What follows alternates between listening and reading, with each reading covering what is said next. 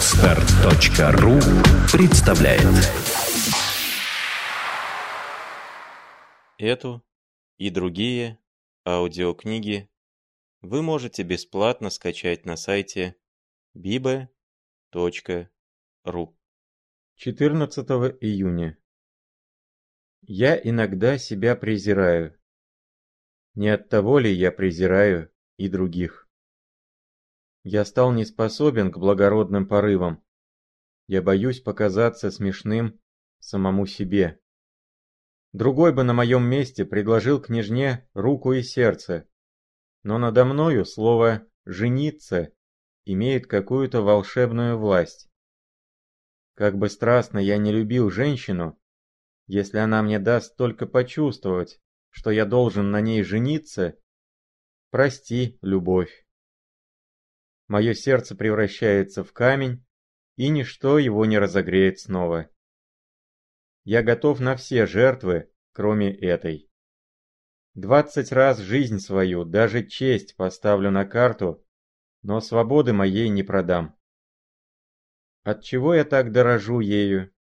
Что мне в ней? Куда я себя готовлю? Чего я жду от будущего? Право, ровно ничего. Это какой-то врожденный страх, неизъяснимое предчувствие. Ведь есть же люди, которые безотчетно боятся пауков, тараканов, мышей.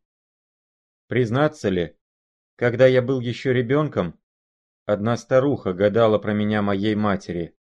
Она предсказала мне смерть от злой жены. Это меня тогда глубоко поразило, в душе моей родилось непреодолимое отвращение к женитьбе. Между тем что-то мне говорит, что ее предсказание сбудется. По крайней мере, буду стараться, чтобы оно сбылось как можно позже. 15 июня. Вчера приехал сюда фокусник Апфельбаум. На дверях ресторации явилась длинная афишка, извещающая почтеннейшую публику о том, что вышеименованный удивительный фокусник, акробат, химик и оптик будет иметь честь дать великолепное представление сегодняшнего числа в 8 часов вечера в зале благородного собрания, иначе в ресторации. Билеты по 2 рубля с полтиной. Все собираются идти смотреть удивительного фокусника. Даже княгиня Леговская, несмотря на то, что дочь ее больна, взяла для себя билет. Нынче после обеда я шел мимо окон Веры. Она сидела на балконе одна. К ногам моим упала записка. Сегодня в десятом часу вечера приходи ко мне по большой лестнице. Муж мой уехал в Пятигорск и завтра утром только вернется. Моих людей и горничных не будет в доме. Я им всем раздала билеты, также и людям княгини. Я жду тебя, приходи непременно. Ага, подумал я, наконец-таки вышло по-моему.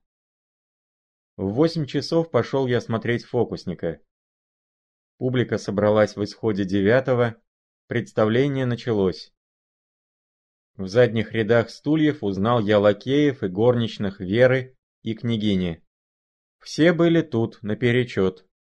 Грушницкий сидел в первом ряду с ларнетом. Фокусник обращался к нему всякий раз, когда ему нужен был носовой платок, часы, кольцо и прочее. Грушницкий мне не кланяется уже несколько времени, а нынче раза два посмотрел на меня довольно дерзко.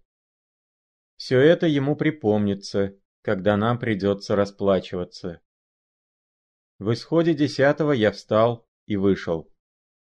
На дворе было темно, хоть глаз выколи. Тяжелые холодные тучи лежали на вершинах окрестных гор.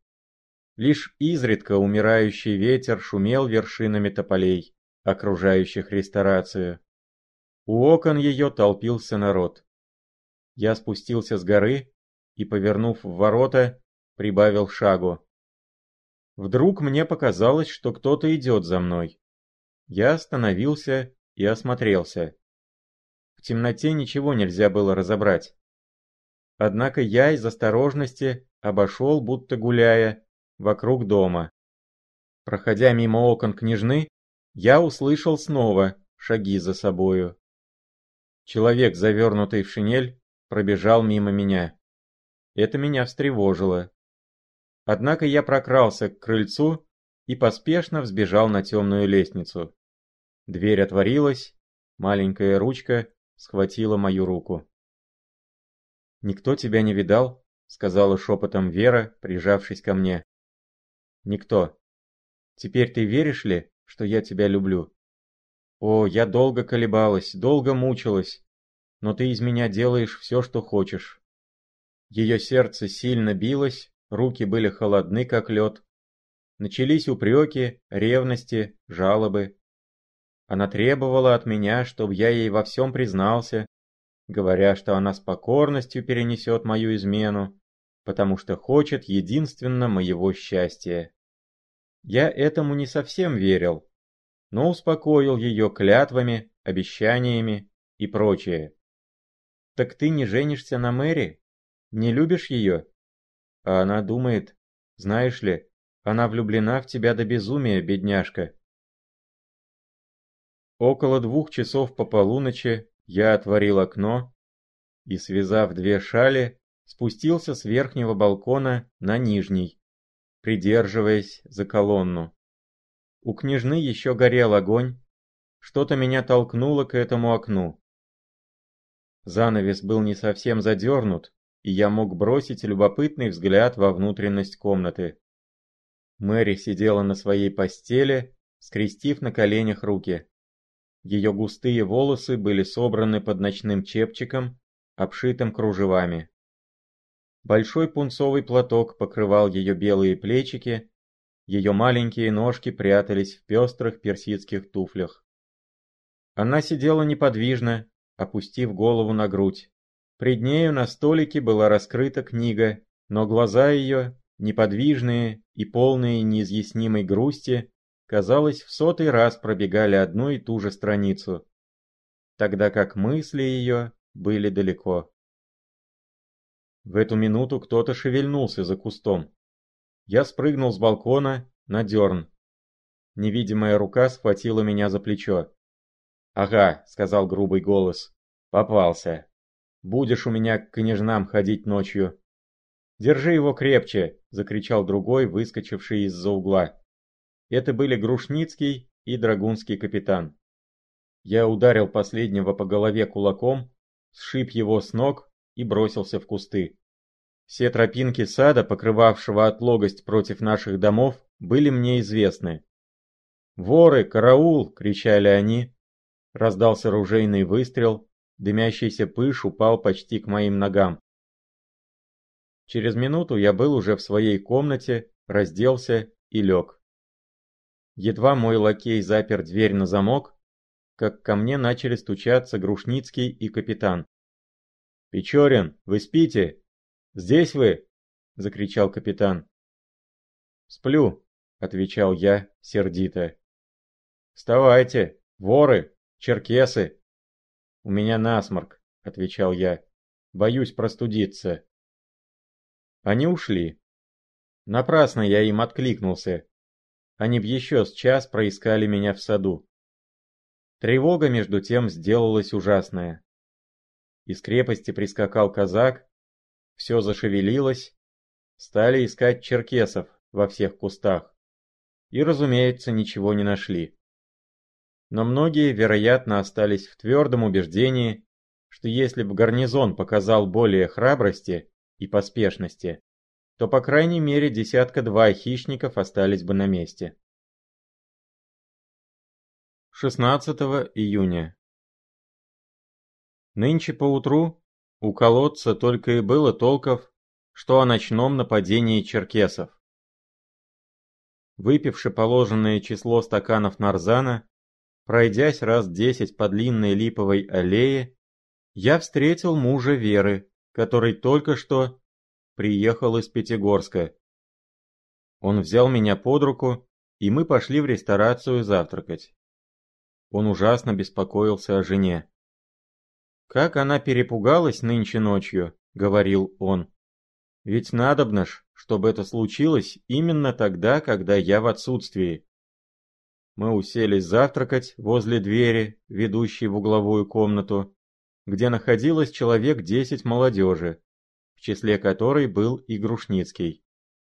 Судьба вторично доставила мне случай подслушать разговор, который должен был решить его участь. Он меня не видал, и, следственно, я не мог подозревать умысла. Но это только увеличивало его вину в моих глазах. «Да неужели в самом деле это были черкесы?» — сказал кто-то. «Видел ли их кто-нибудь?» «Я вам расскажу всю историю», — отвечал Грушницкий. «Только, пожалуйста, не выдавайте меня». Вот как это было. Вчерась один человек, которого я вам не назову, приходит ко мне и рассказывает, как кто-то прокрался в дом к Леговским. Надо вам заметить, что княгиня была здесь, а княжна дома. Вот мы с ним и отправились под окна, чтобы подстеречь счастливца.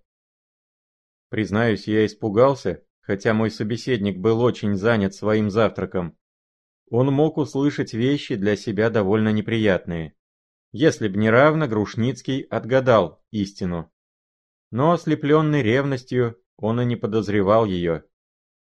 «Вот, видите ли», — продолжал Грушницкий, — «мы и отправились, взявши с собой ружье, заряженное холостым патроном. Только так, чтобы попугать. До двух часов ждали в саду. Наконец, уж бог знает откуда он явился, только не из окна, потому что оно не отворялось. А должно быть, он вышел в стеклянную дверь, что за колонной. Наконец, говорю я, видим мы. Сходит кто-то с балкона. Какова княжна, а? Ну уж признаюсь, московские барышни. После этого чему же можно верить? Мы хотели его схватить, только он вырвался и как заяц бросился в кусты. Тут я по нем выстрелил. Вокруг Грушницкого раздался ропот недоверчивости. «Вы не верите?» — продолжал он. «Даю вам честное благородное слово, что все это сущая правда. И в доказательство я вам, пожалуй, назову этого господина». «Скажи, скажи, кто же он?» — раздалось со всех сторон. «Печорин», — отвечал Грушницкий. В эту минуту он поднял глаза. Я стоял в дверях против него. Он ужасно покраснел. Я подошел к нему и сказал медленно и внятно. «Мне очень жаль, что я взошел после того, как вы уже дали честное слово в подтверждение самой отвратительной клеветы. Мое присутствие избавило бы вас от лишней подлости. Грушницкий вскочил со своего места и хотел разгорячиться. «Прошу вас», — продолжал я тем же тоном, — «прошу вас сейчас же отказаться от ваших слов. Вы очень хорошо знаете, что это выдумка.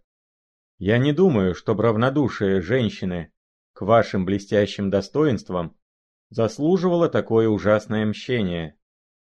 Подумайте хорошенько. Поддерживая ваше мнение, вы теряете право на имя благородного человека и рискуете жизнью. Грушницкий стоял передо мною, опустив глаза, в сильном волнении. Но борьба совести с самолюбием была непродолжительна. Драгунский капитан, сидевший возле него, толкнул его локтем. Он вздрогнул и быстро отвечал мне, не поднимая глаз. «Милостивый государь, когда я что говорю, так я это думаю и готов повторить. Я не боюсь ваших угроз и готов на все. «Последнее вы уж доказали», — отвечал я ему холодно, и, взяв под руку драгунского капитана, вышел из комнаты. «Что вам угодно?» — спросил капитан. «Вы приятель Грушницкого и, вероятно, будете его секундантом», Капитан поклонился, очень важно. «Вы отгадали», — отвечал он. «Я даже обязан быть его секундантом, потому что обида, нанесенная ему, относится и ко мне. Я был с ним вчера ночью, прибавил он, выпрямляя свой сутуловатый стан. «А, так это вас ударил я так неловко по голове?» Он пожелтел, посинел, скрытая злоба изобразилась на лице его. «Я буду иметь честь прислать к вам Нонича моего секунданта», — прибавил я, раскланившись очень вежливо и показывая вид, будто не обращаю внимания на его бешенство. На крыльце ресторации я встретил мужа Веры. Кажется, он меня дожидался. Он схватил мою руку с чувством, похожим на восторг. «Благородный молодой человек», — сказал он со слезами на глазах. «Я все слышал. Экой мерзавец, неблагодарный. Принимай их после этого в порядочный дом. Слава богу, у меня нет дочерей но вас наградит та, для которой вы рискуете жизнью. Будьте уверены в моей скромности до поры до времени», — продолжал он. «Я сам был молод и служил в военной службе. Знаю, что в эти дела не должно вмешиваться. Прощайте». Бедняжка. Радуется, что у него нет дочерей. Я пошел прямо к Вернеру, застал его дома и рассказал ему все отношения мои к Вере и к княжне, и разговор, подслушанный мною, из которого я узнал намерение этих господ подурачить меня, заставив стреляться холостыми зарядами. Но теперь дело выходило из границ шутки. Они, вероятно, не ожидали такой развязки. Доктор согласился быть моим секундантом, я дал ему несколько наставлений насчет условий поединка. Он должен был настоять на том, чтобы дело обошлось как можно секретнее. Потому что, хотя я когда угодно готов подвергать себя смерти, но немало не расположен испортить навсегда свою будущность в здешнем мире. После этого я пошел домой. Через час доктор вернулся из своей экспедиции. «Против вас точно есть заговор», — сказал он. «Я нашел у Грушницкого драгунского капитана и еще одного господина, которого фамилии не помню. Я на минуту остановился в передней, чтобы снять галоши. У них был ужасный шум и спор. «Ни за что не соглашусь», — говорил Грушницкий. «Он меня оскорбил публично, тогда было совсем другое». «Какое тебе дело?» — отвечал капитан. Я все беру на себя. Я был секундантом на пяти дуэлях и уж знаю, как это устроить. Я все придумал. Пожалуйста, только мне не мешай.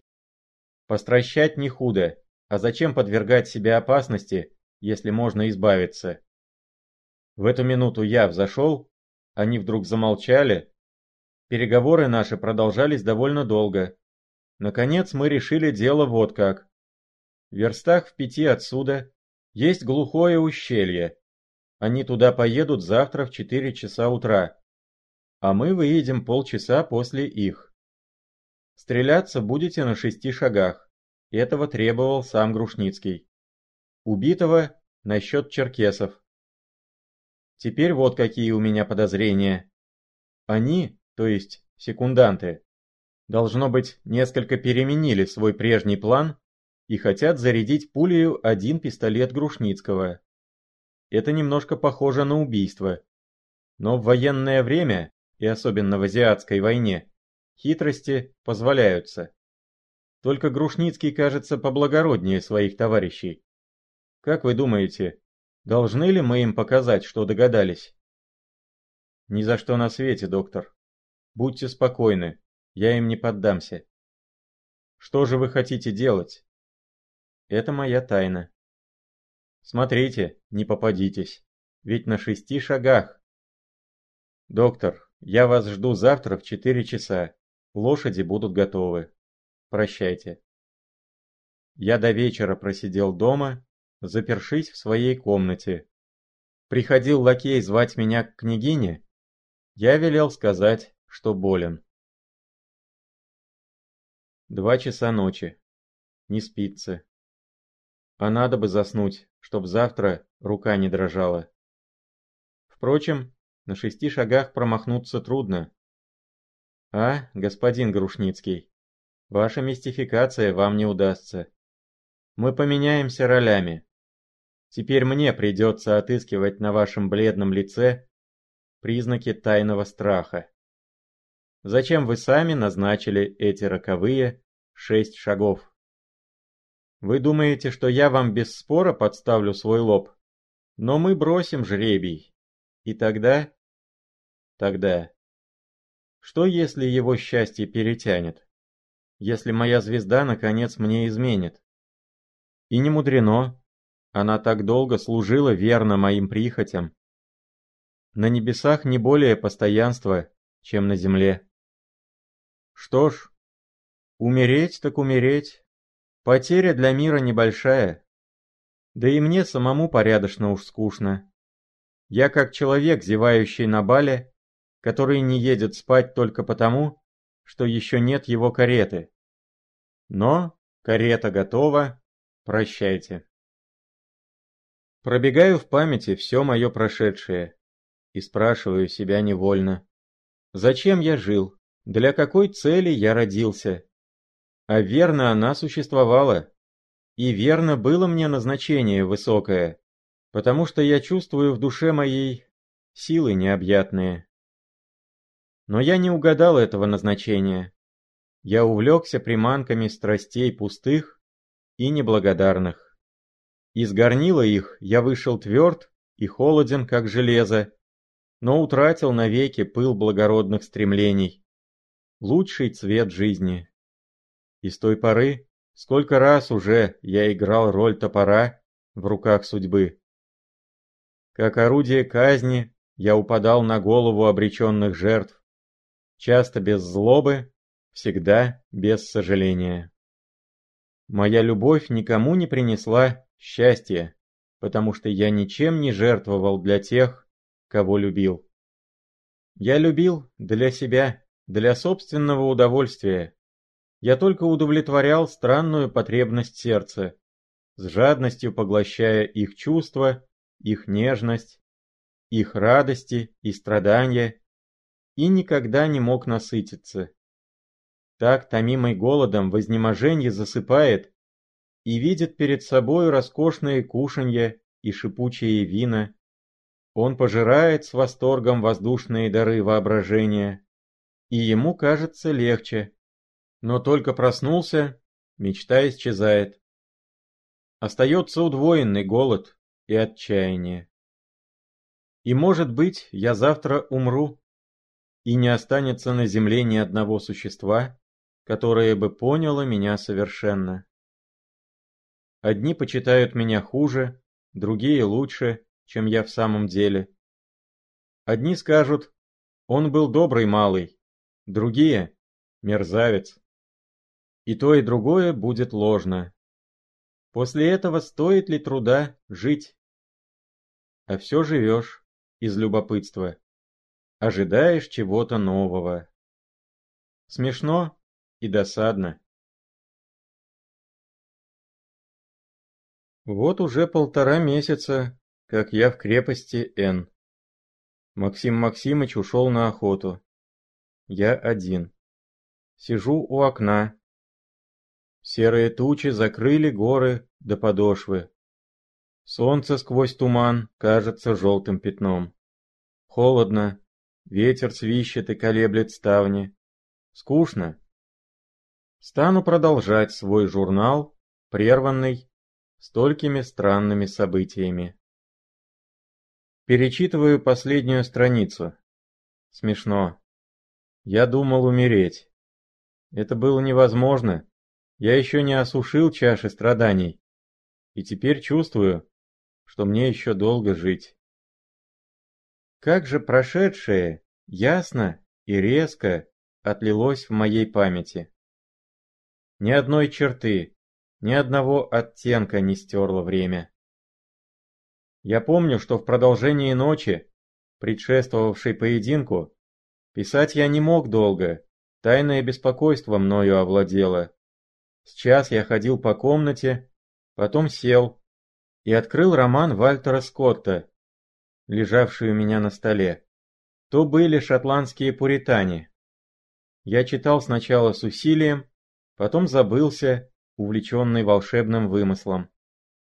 Неужели шотландскому барду на том свете не платят за каждую отрадную минуту, которую дарит его книга? Наконец рассвело, нервы мои успокоились. Я посмотрелся в зеркало, тусклая бледность покрывала лицо мое, хранившие следы мучительной бессонницы. Но глаза, хотя окруженные коричневой тенью, блистали гордо и неумолимо. Я остался доволен собою. Велев седлать лошадей, я оделся и сбежал к купальне. Погружаясь в холодный кипяток нарзана, я чувствовал, как телесные и душевные силы мои возвращались. Я вышел из ванны свеж и бодр, как будто собирался на бал. После этого говорите, что душа не зависит от тела. Возвратясь, я нашел у себя доктора. На нем были серые рейтузы, архалук и черкесская шапка. Я расхохотался, увидев эту маленькую фигурку под огромной косматой шапкой. У него лицо вовсе не воинственное, а в этот раз оно было еще длиннее обыкновенного. «Отчего вы так печальны, доктор?» — сказал я ему. «Разве вы Сто раз не провожали людей на тот свет с величайшим равнодушием. Вообразите, что у меня желчная горячка. Я могу выздороветь, могу и умереть. То и другое в порядке вещей. Старайтесь смотреть на меня как на пациента, одержимого болезнью, вам еще неизвестной. И тогда ваше любопытство возбудится до высшей степени. Вы можете надо мною сделать теперь несколько важных физиологических наблюдений. Ожидание насильственной смерти. Не есть ли уже настоящая болезнь?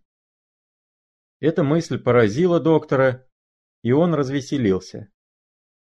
Мы сели верхом. Вернер уцепился за поводья обеими руками, и мы пустились. Мигом проскакали мимо крепости, через слободку и въехали в ущелье по которому велась дорога, полузаросшая высокой травой и ежеминутно пересекаемая шумным ручьем, через который нужно было переправляться вброд, к великому отчаянию доктора, потому что лошадь его каждый раз в воде останавливалась.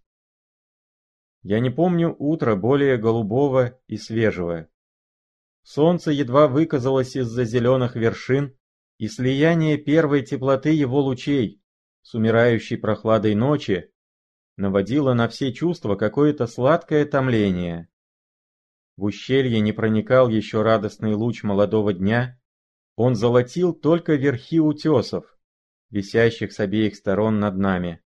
Густолиственные кусты, растущие в их глубоких трещинах, при малейшем дыхании ветра осыпали нас серебряным дождем.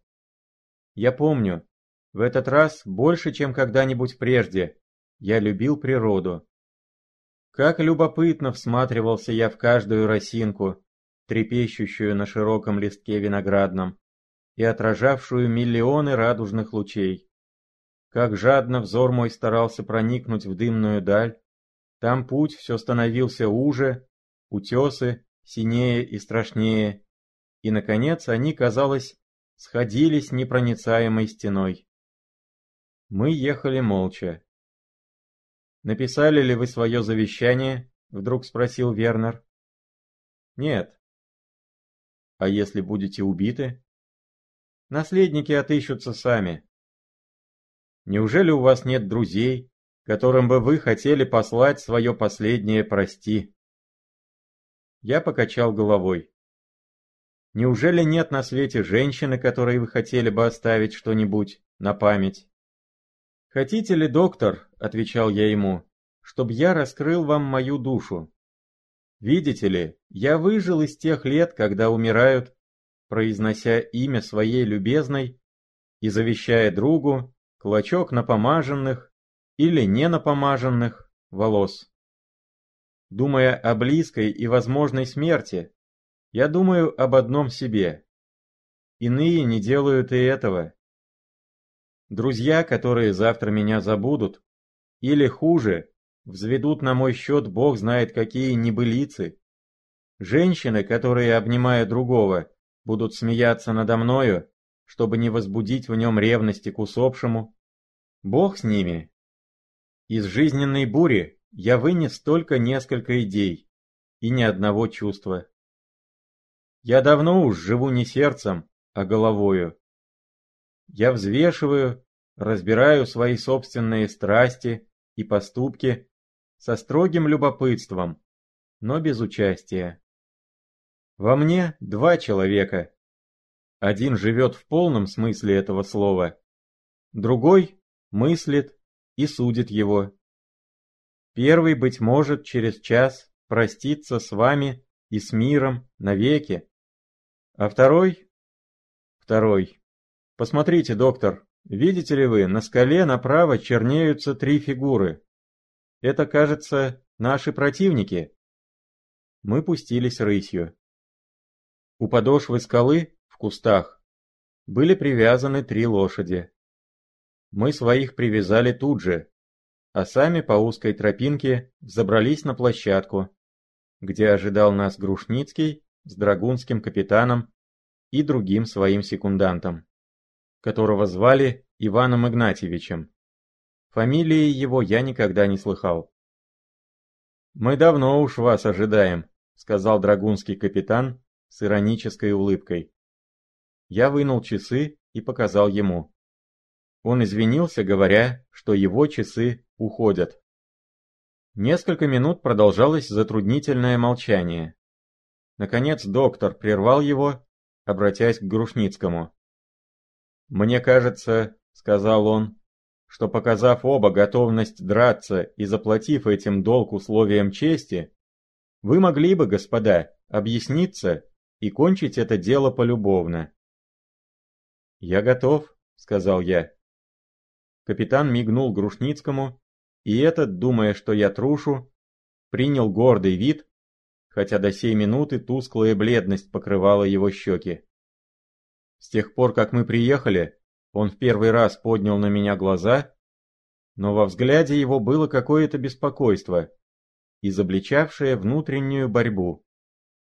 «Объясните ваши условия», — сказал он, — «и все, что я могу для вас сделать, то будьте уверены». Вот мои условия. Вы нынче же публично откажетесь от своей клеветы и будете просить у меня извинения. «Милостивый государь, я удивляюсь, как вы смеете мне предлагать такие вещи. Что ж я вам мог предложить, кроме этого? Мы будем стреляться». Я пожал плечами. «Пожалуй. Только подумайте, что один из нас непременно будет убит. Я желаю, чтобы это были вы. А я так уверен в противном». Он смутился, покраснел потом принужденно захохотал. Капитан взял его под руку и отвел в сторону. Они долго шептались. Я приехал в довольно миролюбивом расположении духа, но все это начинало меня бесить. Ко мне подошел доктор. «Послушайте», — сказал он с явным беспокойством, — «вы верно забыли про их заговор? Я не умею зарядить пистолеты, но в этом случае вы странный человек. Скажите им, что вы знаете их намерения, и они не посмеют. Что за охота? Подстрелят вас, как птицу. Пожалуйста, не беспокойтесь, доктор. И погодите. Я все так устрою, что на их стороне не будет никакой выгоды. Дайте им пошептаться. «Господа, это становится скучно», — сказал я им громко. «Драться так драться, вы имели время вчера наговориться. Мы готовы, отвечал капитан. Становитесь, господа. Доктор, извольте отмерить шесть шагов. Становитесь, повторил Иван Игнатьич пискливым голосом. Позвольте, сказал я, еще одно условие. Так как мы будем драться насмерть, то мы обязаны сделать все возможное, чтобы это осталось тайной и чтоб секунданты наши не были в ответственности. Согласны ли вы? Совершенно согласны. Итак, вот что я придумал. Видите ли на вершине этой отвесной скалы, направо, узенькую площадку? Оттуда до низу будет сажен 30, если не больше. Внизу острые камни. Каждый из нас станет на самом краю площадки. Таким образом, даже легкая рана будет смертельна. Это должно быть согласно с вашим желанием, потому что вы сами назначили шесть шагов. Тот, кто будет ранен, полетит непременно вниз и разобьется в дребезге. Пулю доктор вынет, и тогда можно будет очень легко объяснить эту скоропостижную смерть неудачным прыжком. Мы бросим жребий, кому первому стрелять. Объявляю вам в заключение, что иначе я не буду драться. «Пожалуй», — сказал капитан, посмотрев выразительно на Грушницкого, который кивнул головой в знак согласия. Лицо его ежеминутно менялось. Я его поставил в затруднительное положение. Стреляясь при обыкновенных условиях, он мог целить мне в ногу, легко меня ранить и удовлетворить таким образом свою месть, не отягощая слишком своей совести. Но теперь он должен был выстрелить на воздух или сделаться убийцей. Или, наконец, оставить свой подлый замысел и подвергнуться одинаковой со мной опасности. В эту минуту я не желал бы быть на его месте. Он отвел капитана в сторону и стал говорить ему что-то с большим жаром. Я видел, как посиневшие губы его дрожали. Но капитан от него отвернулся с презрительной улыбкой. «Ты дурак», — сказал он Грушницкому довольно громко. «Ничего не понимаешь». «Отправимтесь же, господа». Узкая тропинка вела между кустами на крутизну. Обломки скал составляли шаткие ступени этой природной лестницы. Цепляясь за кусты, мы стали карабкаться. Грушницкий шел впереди, за ним его секунданты, а потом мы с доктором. «Я вам удивляюсь», — сказал доктор, пожав мне крепко руку. «Дайте пощупать пульс». «Ого, лихорадочный». Но на лице ничего не заметно. Только глаза у вас блестят ярче обыкновенного. Вдруг мелкие камни с шумом покатились нам под ноги. Что это? Грушницкий споткнулся. Ветка, за которую он уцепился, изломилась, и он скатился бы вниз на спине, если б его секунданты не поддержали. «Берегитесь!» — закричал я ему. «Не падайте заранее, это дурная примета. Вспомните Юлия Цезаря». Вот мы взобрались на вершину выдавшейся скалы. Площадка была покрыта мелким песком, будто нарочно, для поединка. Кругом, теряясь в золотом тумане утра, теснились вершины гор, как бесчисленное стадо. И Эльбрус на юге вставал белую громадой, замыкая цепь льдистых вершин, между которых уже бродили волокнистые облака, набежавшие с востока.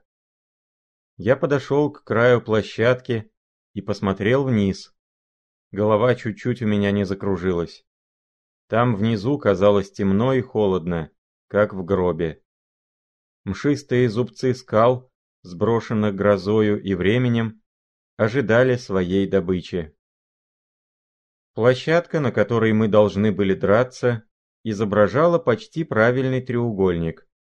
От выдавшегося угла отмерили шесть шагов и решили, что тот, кому придется первому встретить неприятельский огонь, станет на самом углу спиною к пропасти. Если он не будет убит, то противники поменяются местами. Я решился предоставить все выгоды Грушницкому. Я хотел испытать его. В душе его могла проснуться искра великодушия, и тогда все устроилось бы к лучшему.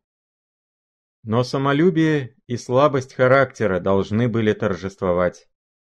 Я хотел дать себе полное право не щадить его, если бы судьба меня помиловала.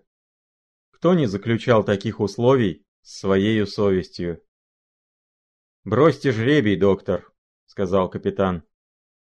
Доктор вынул из кармана серебряную монету и поднял ее кверху. «Решетка!» — закричал Грушницкий поспешно, как человек, которого вдруг разбудил дружеский толчок. «Орел», — сказал я. Монета взвелась и упала, звеня. Все бросились к ней. «Вы счастливы», — сказал я Грушницкому. «Вам стрелять первому». «Но помните, что если вы меня не убьете, то я не промахнусь. Даю вам честное слово». Он покраснел. Ему было стыдно убить человека безоружного. Я глядел на него пристально. С минуту мне казалось, что он бросится к ногам моим, умоляя о прощении. Но как признаться в таком подлом умысле? Ему оставалось одно средство – выстрелить на воздух. Я был уверен, что он выстрелит на воздух. Одно могло этому помешать – мысль, что я потребую вторичного поединка. «Пора», — шепнул мне доктор, дергая за рукав. «Если вы теперь не скажете, что мы знаем их намерения, то все пропало. Посмотрите, он уж заряжает. Если вы ничего не скажете, то я сам». «Ни за что на свете, доктор», — отвечал я, удерживая его за руку. «Вы все испортите. Вы мне дали слово не мешать. Какое вам дело?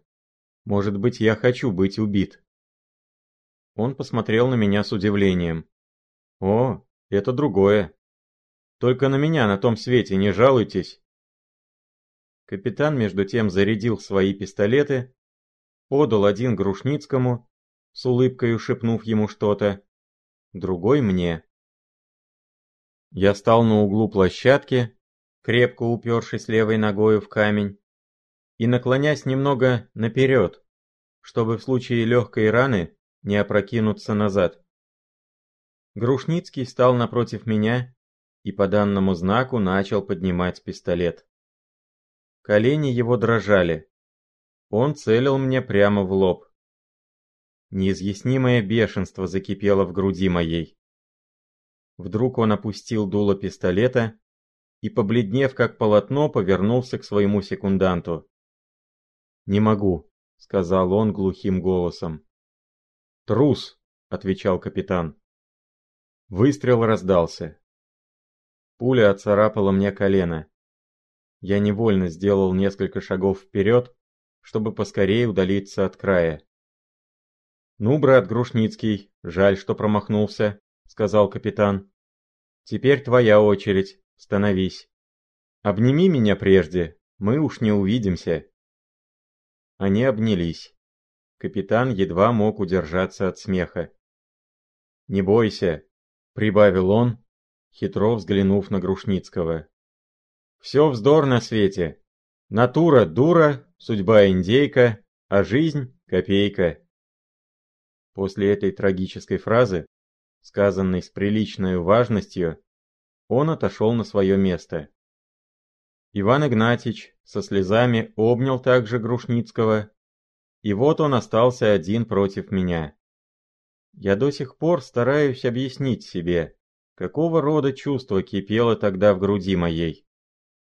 То было и досада оскорбленного самолюбия, и презрение, и злоба, рождавшаяся при мысли, что этот человек теперь с такой уверенностью с такой спокойной дерзостью на меня глядящий.